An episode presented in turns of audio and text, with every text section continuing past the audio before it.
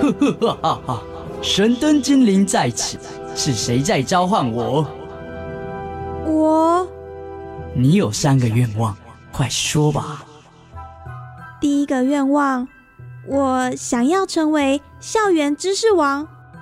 第二个愿望，嗯，我想要知道未来的方向。第三个愿望，我想成为明日之星。呵呵哈哈，看来这里不需要我啦，因为因为每周一晚上十一点半，校园 DJ 秀，你想要的全都有。Are you ready? Let's go.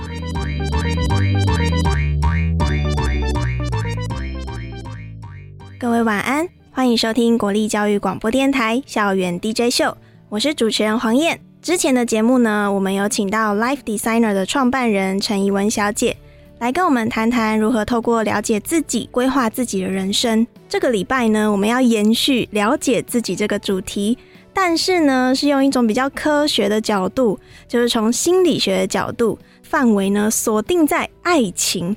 哎，这是各位听众们敲完想要听的主题哦。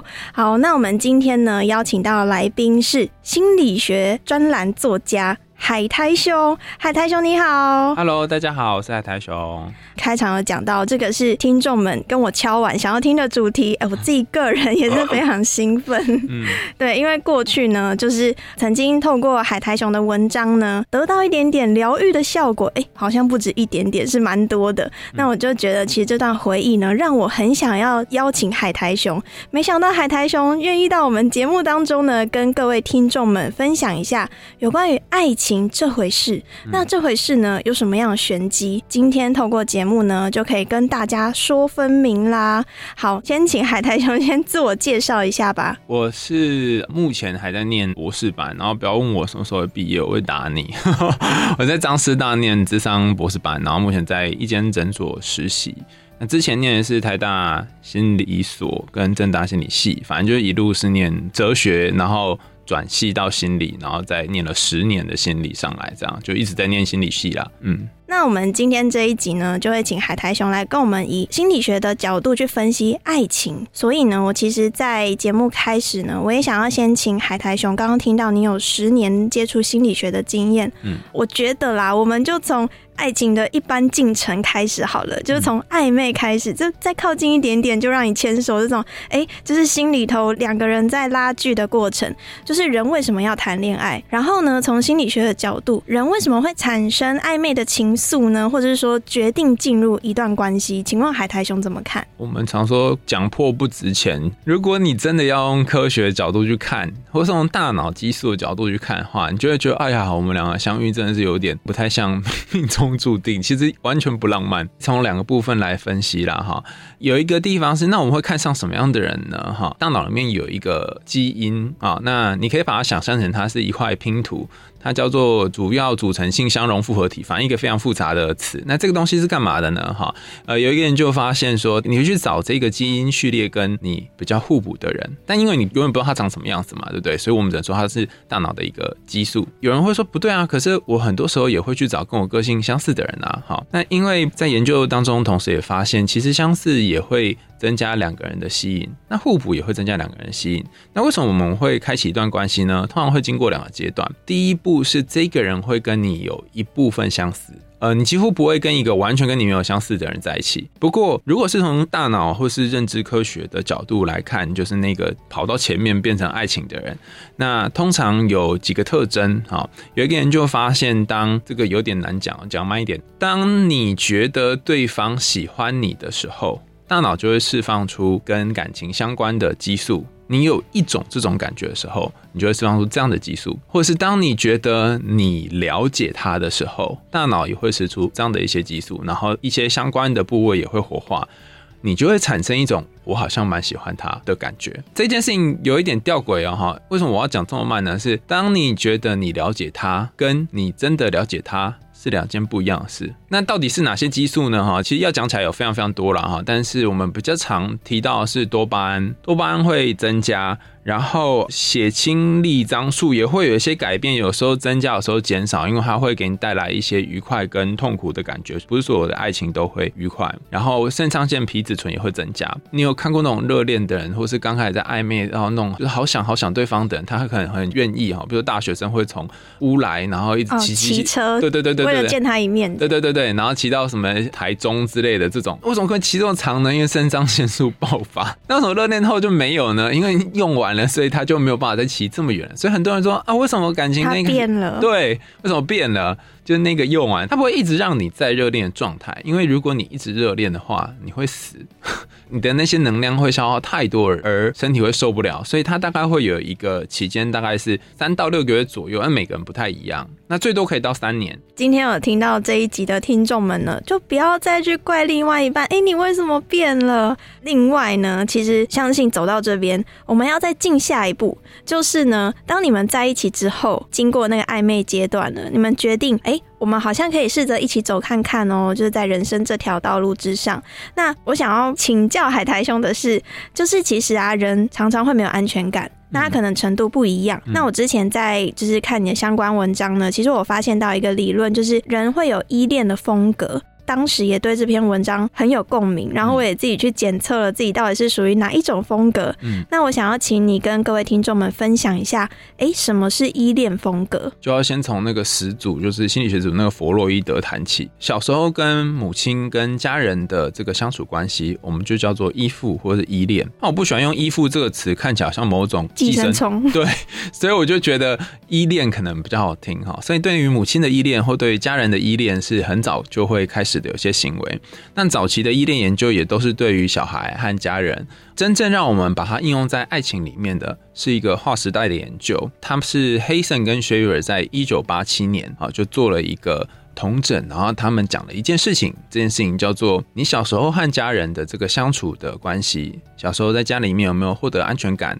会跟你长大之后，在你的感情、你跟伴侣的感情之间的安全感有关。然后它大概占所有感情里面大小事情，从开始分手到相处，甚至继续在一起的解释量，大概是百分之四十。哇，还蛮高的，四十超高的，就是你去算命，不知道你会怎样嘛，对不对？但是你如果去问一个了解这个理论的人，他百分之四十的几率会解出你会发生什么事。在讲要分不同类型之前，我必须先讲一件非常非常重要的事，因为有些人可能从不同地方听到这个理论，就是你这个类型呢，会因为你现在操作的测验是什么，然后还要包含你想象的对象是什么，然后呃还有各种大小的琐事而有所改变。所以你不是一次定终身，嗯，并不是说你写一次就这样。我记得我就有改变过。然后，因为你会跟不同人会有不一样的结果。那目前我比较喜欢的测量是 Brennan 的一个测量，他九五年发表的一个测量。那台湾也有翻译成中文版，应该是孙颂贤老师翻的吧？哈，他必须要让你想一个对象，比方说我跟他在一起的时候，我经常会有一种随时会担心被抛弃的感觉，像这样。那当然还有别的测量，比方说你跟家人。或是你整体来说，你的依恋风格比较偏向什么类型？那讲完这么长的前面的介绍之后，才开始讲风格，不然到时候大家就会觉得哦，完蛋了，我一生苦命啊，因为我是不安全依恋什么之类的哈。简略的分可以分成安全依恋跟不安全依恋。安全依恋呢，我们就会说它是在感情里面呢，比较能够提供对方协助支持，然后也不会疑神疑鬼，也不会把对方推得很远。的一种类型，那另外三种呢，我们称作不安全依恋。那我们要怎么去区分这不同的类型呢？以前到现在有各种不同的区分方法，我讲一个我习惯的区分方式，它把它分成焦虑跟逃避两种个性。焦虑的意思不是说你是一个焦虑的人，而是说你在感情里面经常是焦虑的，因为每个人都可能有一些焦虑。但并不是每个人在感情面都会焦虑。另外一个尺度，我们称作是逃避的尺度。逃避的尺度，大部分是说，哎，我不习惯跟对方太亲近。然后我喜欢跟这个对象保持距离，或是我喜欢一个人的生活，然后不太喜欢跟对方分享我内心的心事。嗯，那讨论，即便遇到状况，可能都会选择自己一个人去度过，或者是他甚至也不晓得要怎么描述，因为他不太习惯描述这个。这个两个向度我们乘起来，你就会发现有焦虑很高的，有焦虑很低的，然后有逃避很高的，有逃避很低的。两个都低的，我们就称作是刚刚的安全依恋型。只有一个高的。如果是逃避高，我们就称作你是逃避依恋；如果是焦虑高，我们就称作你是焦虑依恋。但逃避恋经常给人的感觉就是有点冷冷的，然后有时候就会消失，找不到工作狂，或者是为什么我都没有办法靠近你，你都不告诉我你心里的事情。他是不是爱在心里口难开那种？他们是不太习惯开，而不是口难开。那当然，你说口难开也有一种可能，就是他们其实有点想要说，但是又很害怕说了之后会有一些不好的后果。逃避依恋最重要的议题，我们称作信任议题。他们其实就是不相信这个人会永远的陪在我身边。焦虑依恋就完全相反，所以是整个人扑上去的那种，然后会想要紧紧抓住对方，这个很怕被遗弃的感觉，会做出几件非常典型的事。比方说，有一个我们叫做寻求再保证，就是 reassurement。他们会天天问对方说：“你爱我吗？”然后明天还会再问一次：“你爱我吗偶像剧很常演，？”对，然后后天又忘记，所以他是记忆力损毁嘛？不是啦，我的失忆女友。他不是损毁，他得一直去确认说你是不是还爱我，因为他内心那个好紧张的东西需要那个一直确认，安全感。对，然后来安抚。结合刚刚那种逃避依恋型，跟刚刚提到这个一直问我你爱不爱我的焦虑依恋型？起来，还有第四种我们称为是呃，每次都对我们都习惯叫做病入膏肓型，但其实也没有病入膏肓啦哈，就是他是两种情绪都有，他又想要把你占有，或又想要你永远在我身边不要分开，但我又好怕好怕你会丢下我，所以我有些时候会选择用冷漠、冷淡。或者是很矛盾的方式出现，我比较习惯称矛盾型啦，哈，但有人会把它用其他的名词。那我觉得矛盾型比较好理解，原因是因为它携带了前面两种的特征。刚刚呢，听完海苔熊分析了四种依恋风格。如果听众们想要更了解的话呢，其实也可以到网络上面搜寻一下。我记得他有一个坐标图。那如果他现在听完这个依恋风格，很好奇自己是属于哪一种，他可以到哪里去测验呢？其实你只要拿依恋风格量表或测验，应该可以找到很多。但是每一个测出来，你会发现，哎、为什么都不一样哈？你可能要看他问题的类型。他如果问说，我经常是一个很容易担心东担心西的人，像这样的问题，就是他没有特定对象，那他可能比较测的是你的人格或性格，就是平均而言。哦，你没有跟任何人在一起，或是你跟好多不同的对象在一起的过程当中，你平均来说你是属于哪一类的人？那如果他是问，呃，你跟家人的关系，比如说我跟妈妈在一起的时候会怎样，或我跟爸爸在一起的时候会怎样，还有我跟父母在我眼中的样子是怎样？那他比较测的是你在原生家庭里面的依附关系。那如果他问的问题是我刚刚说的那种，你跟某一个人就是你喜欢或暧昧的对象，那他就是测这一段关系特别的情形。其实有很多的测验，你只要搜寻一定会找到，只是你要确定你做的是哪一个测验，你才不会觉得说，哎、奇怪，为什么做出来结果都不一样？了解，所以各位听众们呢，刚刚呢，我们海苔熊其实从爱情的一开始萌芽，然后到你进入一段关系当中，你会呈现什么样的依恋风格？就是你的安全感来自于哪里？你对于伴侣在这段关系里面的表现，或者是你会有什么相对应的情感连接？我觉得，如果后面才加入我们的听众们呢，欢迎继续上我们教育电台官网，我们有两个月内可以重复收听的功能哦。好，节目呢先稍微休息一下，接下来呢，我们要来请我们校园特派员替我们带来精彩的小单元。那小单元之后呢，我会继续再请教海苔熊关于爱情当中的不同阶段。诶，大家应该可以稍微想象一下，爱情中还有什么样的进程发展呢？休息一下，请我们校园特派员替我们带来精彩的小单元。大奖等你来！哎、玉林，你看，你看，这是我昨天剪出来的 vlog，你觉得怎么样？哇，你拍的很不错哎！是吧？赶快帮我按赞、分享，打开小铃铛。既然你这么喜欢拍片，那你要不要参加感动九九啊？啊？那是什么啊？感动九九校园短片甄选比赛啊，是由华硕文教基金会和公视共同举办的短片甄选比赛，今年已经第十一年喽。感动九九希望学生们用影片表达对社会的关怀，只要你录制九十九秒到三分钟属于感动的短片，之后上传 YouTube 并填写报名表单，就可以完成参赛喽。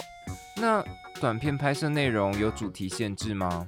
没有主题限制哦，只要你的短片内容符合感动就可以。不论你是被生命的伟大感动，被路人的举动感动，或是被一张真心诚意的卡片所感动，用影片记下你的视角，挖掘生活周遭的感动，就可以让感动久久持续发生。那那报名资格呢？有没有奖金啊？只要你是学生，就可以用个人或是团体的名义组队参加，最多可以五个人一组哦。而且奖项超多，奖金也很多。除了首奖十万元之外，还有网络人气奖、最佳指导奖、华硕特别奖等等。今年啊，还将原本的银奖、铜奖改变名称，变成最佳创意奖，还有最佳永续奖，两个奖项都各有五万元的奖金哦。报名时间到六月二十号中午十二点截止，有这么长的时间，就赶快上网了解更多资讯，报名参加吧。玉玲，刚刚你说可以参加感动九九校园短片甄选比赛，可是如果像我不会拍片的话，也有其他比赛可以参加吗？你就问对人啦！你不是很会写小说吗？那就参加第二届静文学百万影视小说大奖吧！影视小说大奖是把小说变成电视剧吗？没错，静文学百万影视小说比赛。除了是小说比赛之外，得奖者还有机会将小说拍成电视剧哦。第一步就是要先注册成为静文学网站的会员，就有资格参加比赛。什么小说都可以吗？我通常都写爱情小说，诶，那种很厉害的侦探小说我就写不出来了。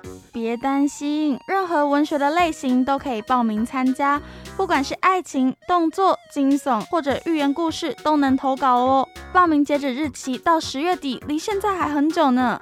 现在就把你脑海中的恋爱情节统统写出来吧。那奖金有多少啊？百万影视小说大奖首奖当然是一百万啊，还有评审奖金三十万呢。想知道更多内容吗？赶快上静文学网站吧。接下来继续锁定由海苔熊带来的精彩分享，我是玉玲，我们下次再见。欢迎回到国立教育广播电台校园 DJ 秀，我是主持人黄燕。在上一段节目当中呢，我们邀请海苔熊，也就是今天的来宾，他来跟我们分享有关于在爱情当中为什么会有恋爱的感觉，然后呢，你在一个恋爱的关系，呃，你的安全感够不够？你会呈现什么样的依恋风格？那刚刚呢，海苔熊其实也有提到啊，就是依恋风格呢，分为安全依恋者。焦虑依恋者、逃避依恋者，然后还有它的综合体，就是矛盾依恋者，就是综合焦虑跟逃避型的。那在坐标图上面呢，就会呈现四种风格。海苔熊也有推荐，就是如果你很好奇你自己是什么样的人，或者是呢你在一段关系当中会呈现什么样的表现，你也可以到网络上面搜寻一下。那延续刚刚的话题。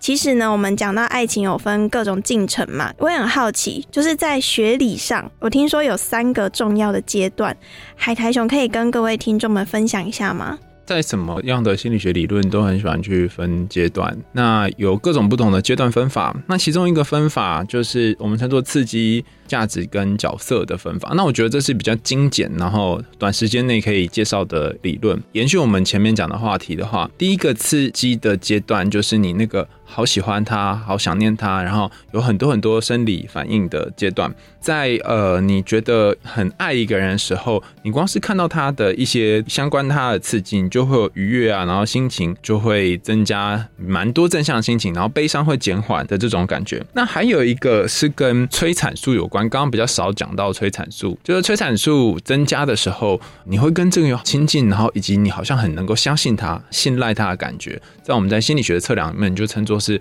一种依赖，或者是叫做互相依靠的感觉，interdependence，就是两个人互相依赖的感觉。我记得那个是妈妈在怀孕的时候会分泌的激素。对对对，那所以你看啊，你妈妈怀孕的时候分泌激素，你就跟你妈黏在一起嘛。所以你在恋爱的时候，如果分泌这激素，你就跟对方黏在一起嘛。所以如果你在捷运或在公园看到有两个人黏在一起，那就是他们正在分泌着激素，所以那这个时候是刺激的阶段，你会有好多好多好多正向的东西，然后好多愉快的过程。当然也通常最享受暧昧到刺激阶段的这些，那包含他的声音、他的气味、他的照片，都可能会让你有一些刺激的感觉。那再来就是进入角色阶段。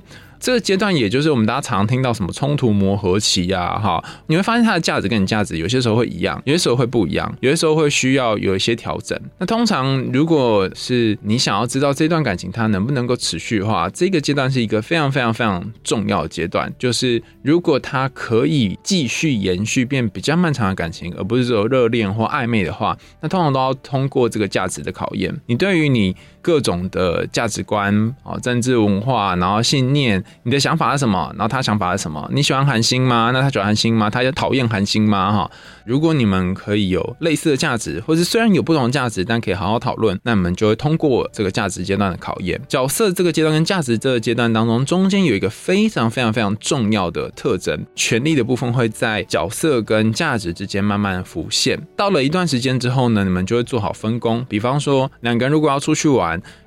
可能啊。谁规划饭店，然后谁规划交通？对对对，或是谁负责付钱，然后谁负责付什么，那你们就会担任不同的角色。那最常见的一个角色分配，我们称作照顾者跟被照顾者。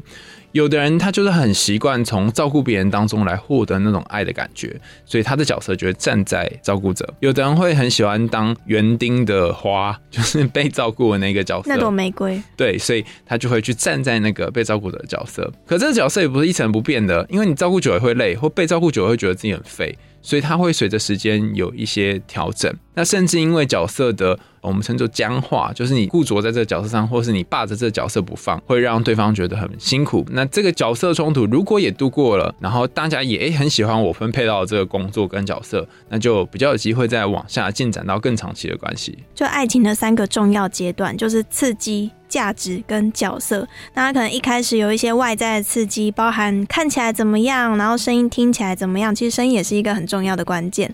那价值呢？当你在考虑到彼此价值观的共通性，你就会想，诶，这个人到底适不适合我？那可能我们上一段节目也有提到啊，就是互相吸引，他可能有包含个性的互补或者是相似。那人不会跟一个自己完全不同的人在一起嘛？接下来下一步呢，就是角色。当你去符合彼此的预期的时候，你们可能就有办法进到下一步。